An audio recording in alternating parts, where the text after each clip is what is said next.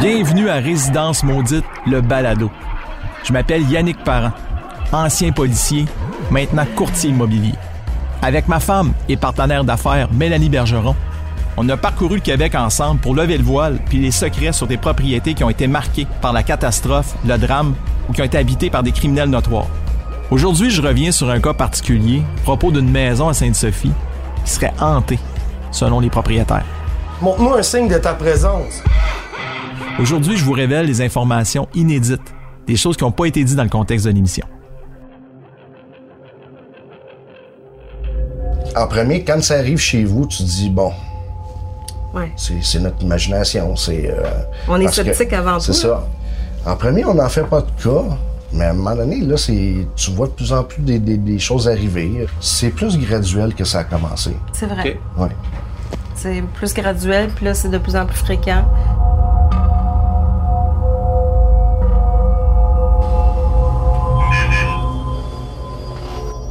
Within. C'est quoi ça? C'est. euh, à l'intérieur, c'est ça. Vous êtes à l'intérieur d'ici. Vous êtes décédé ici, c'est ça? À l'étage? Est-ce que vous savez qu'ils veulent vendre leur maison? À cause de vous?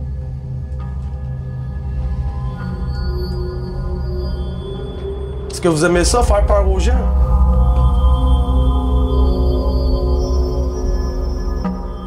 Je vous le dis en partant, là. Je veux pas que ça soit une cachette pour personne. Je fais partie des sceptiques de ce monde, OK? Et je suis arrivé là-bas, sceptique aussi, très euh, mitigé par rapport à ce que je pensais de tout ça. Mais il y a une chose qui est sûre.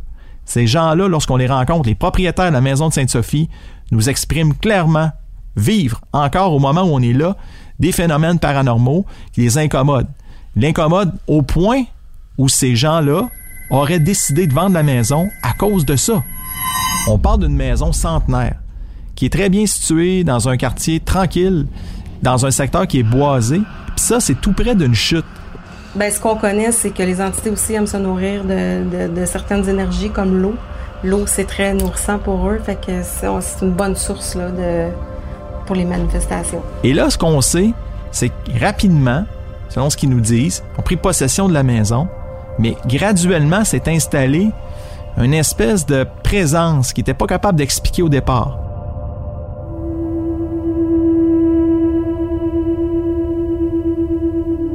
Des phénomènes qui ont commencé à se manifester. Puis là, on parle de choses là, euh, assez concrètes. Puis ça, ça m'a comme frappé parce qu'on s'est assis autour de la table avec eux. Puis là, on a commencé à nous raconter. Puis là, c'est des gens qui ont l'air, là, euh, écoutez, là, tout à fait sains d'esprit. Là, on parle de gens là, qui nous expliquent très bien ce qu'ils ont vécu. Quand je parle de phénomènes paranormaux, parle de voix qui ont commencé à entendre au départ. Des voix qui se faisaient appeler par leur nom. Euh, je me suis fait appeler euh, maman plusieurs fois, puis mes enfants n'étaient pas autour de moi. Euh, Benoît aussi s'est fait appeler par son prénom. Ouais. Le dernier événement, c'est la semaine passée. Le, le, le, le carrosse jouet de ma fille, il s'est déplacé tout seul. Ça, on l'a vu de nos yeux. puis- Ouais, on a resté de la bête. Ça, c'est la semaine passée. Euh, le fait qu'on fait, on, il y a plus de cauchemars aussi. On fait des cauchemars la nuit, euh, des paralysies du sommeil. Euh, puis ça nous arrivait jamais avant. Là. On est comme à l'état réveillé, mais que notre corps ne peut pas bouger. On est complètement euh, prisonnière. Là. Et puis euh, souvent, on sent la sensation que quelqu'un va s'asseoir sur nous pour ne- nous empêcher de bouger. Euh, ma fille, ça y est arrivé deux fois cette semaine qu'elle l'a fait. Et ce qui était le plus, disons-le, euh, frappant, le propriétaire actuel nous a dit que à deux reprises, qu'il a été poussé en bas de l'escalier par une force. Mais l'affaire, quand je me suis fait pousser en bas des, des marches les deux fois, ça, c'est pour une interrogation. là. Mm. Celle-là, pour moi, ça a été. Euh, C'était violent. ouais. Parce que là, vous avez mentionné avoir déboulé les marches. Oui. que vous êtes blessé? Oui. J'ai une photo comme quoi que je suis toute, euh, toute jaune vert sur le côté.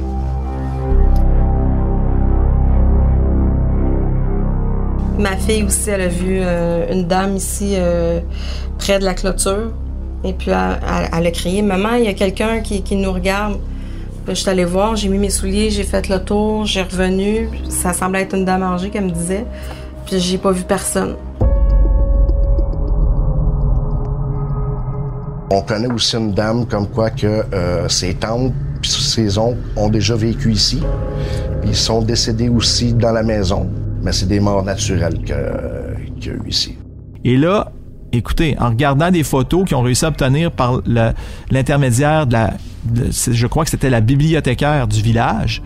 Notre jeune fille, elle, elle a regardé sur une photo, puis elle a dit c'est elle, la dame, qui me suit. Elle dit c'est vraiment elle, là. Le problème, c'est que cette dame-là est décédée depuis justement là, Belle Lurette. Donc, la jeune fille du couple prétendait avoir aperçu cette dame-là dans la cour arrière. Je l'ai vue, mais elle me suit, la- cette dame-là. Je dis, ben, peut-être qu'elle te protège aussi, là, je sais pas, mais c'est difficile avec les enfants de, de parler de, de phénomènes parce qu'on veut pas leur faire peur non plus.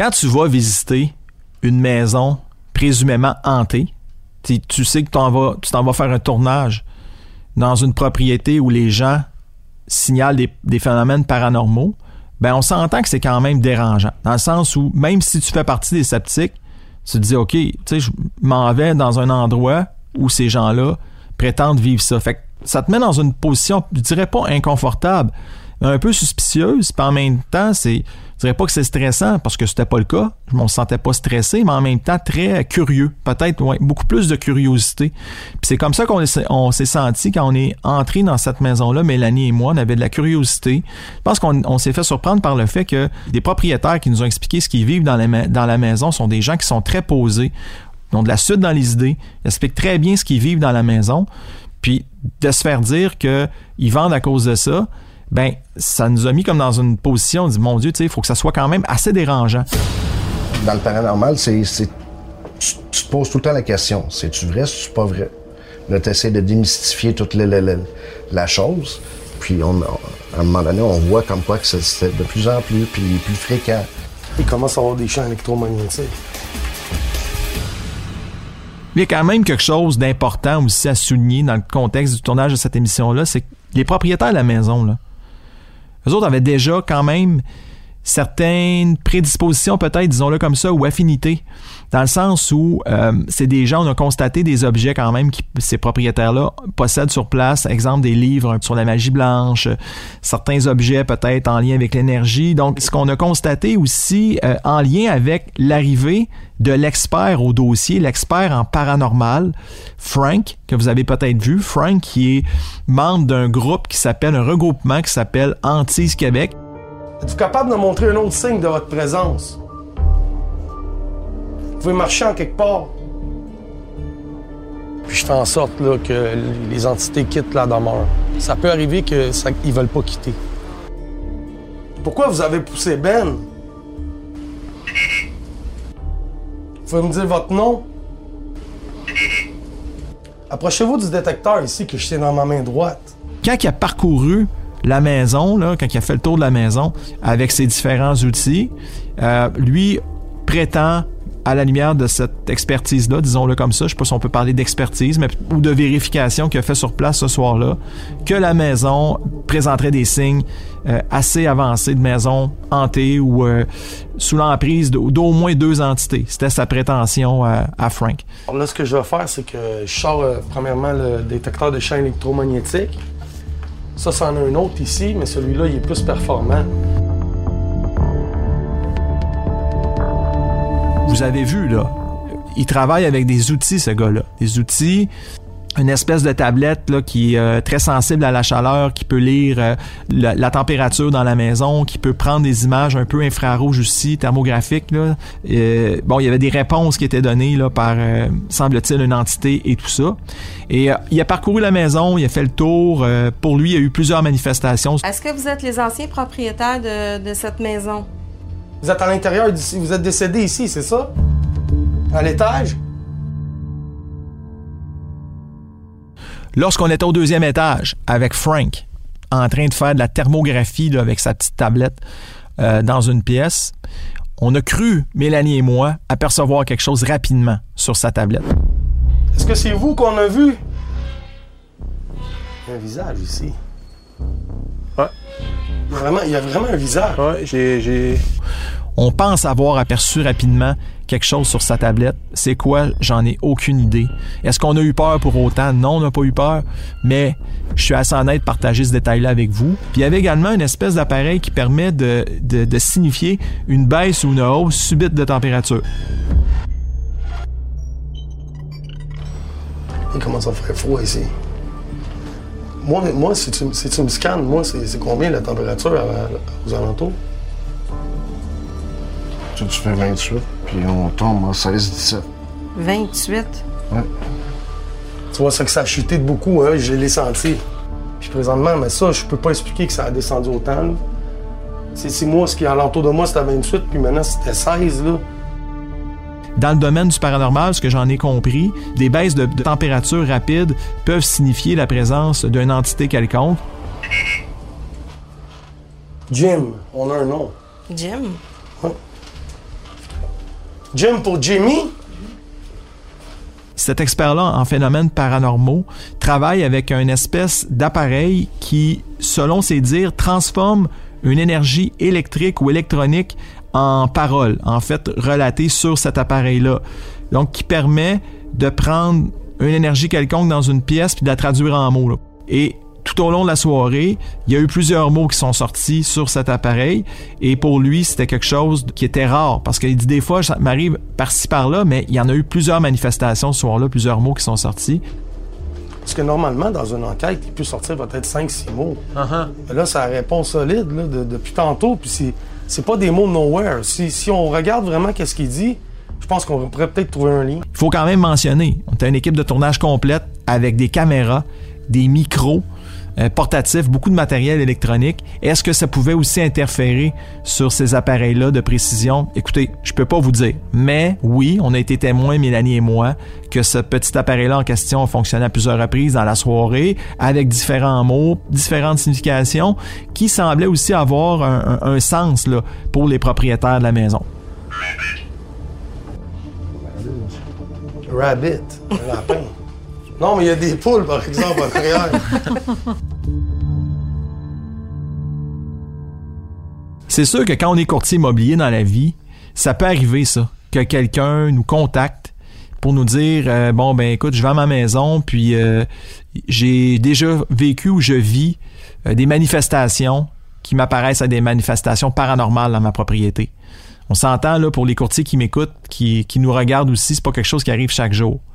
Mais étant donné que c'est relié aux croyances des gens, ben c'est quelque chose qui peut arriver. C'est quelque chose qui peut arriver. Puis quand on s'est fait aborder avec ce sujet-là pour le tournage de Résidence Maudite, c'est sûr que, soyons honnêtes, ça pique quand même notre curiosité. Tu je veux dire, c'est pas, on n'est pas dans un film, là. C'est des gens réels qui prétendent vivre des choses réelles dans leur propriété. Fait que c'est sûr que c'est un incontournable dans le contexte de cette série-là. Puis pour nous, comme courtier immobilier, ben ça nous a amené beaucoup de questionnements. Le, le sujet est quand même tabou. Euh, Il y a des gens qui ont de la difficulté à croire à ça. Euh, je pense que c'est personnel à chacun. Il y en a qui ont vécu des expériences. Quand il y en a qui ont vécu des expériences personnelles, c'est plus facile d'en parler. Maintenant, à vous, à moi, à tous ceux qui nous écoutent, qui nous regardent, d'en juger. Je pense qu'on n'a pas à juger ces gens-là. On a droit à avoir notre propre opinion. Puis qu'on y croit, on n'y croit pas. Les gens qui vivent ces phénomènes-là, eux, y croient. Puis c'est pas mal ça qui compte, je vous dirais. Moi, je pense que c'est relié à la maison. C'est c'est- c'est, euh, c'est les gens qui habitaient ici à l'époque, probablement, qui, qui ont de la difficulté à quitter les, les lieux. Cette maison-là, depuis le tournage, a été vendue. Figurez-vous donc, était bien vendue en plus, OK? Au-dessus du prix qui était affiché. Elle était vendue, était affichée en fait 197 000 Et ça a pris huit jours la vente et s'est vendu 205 000 la propriété. Et euh, dans la déclaration du vendeur, des vendeurs, on déclarait à ce moment-là qu'il y avait eu deux décès naturels dans la propriété. Ça allait pas plus loin que ça. Mais ici, je dirais pas, c'est pas dangereux. Mais à la longue, ça devient tannant. Merci d'avoir écouté ce balado Résidence Maudite et je vous dis à la prochaine pour un autre épisode.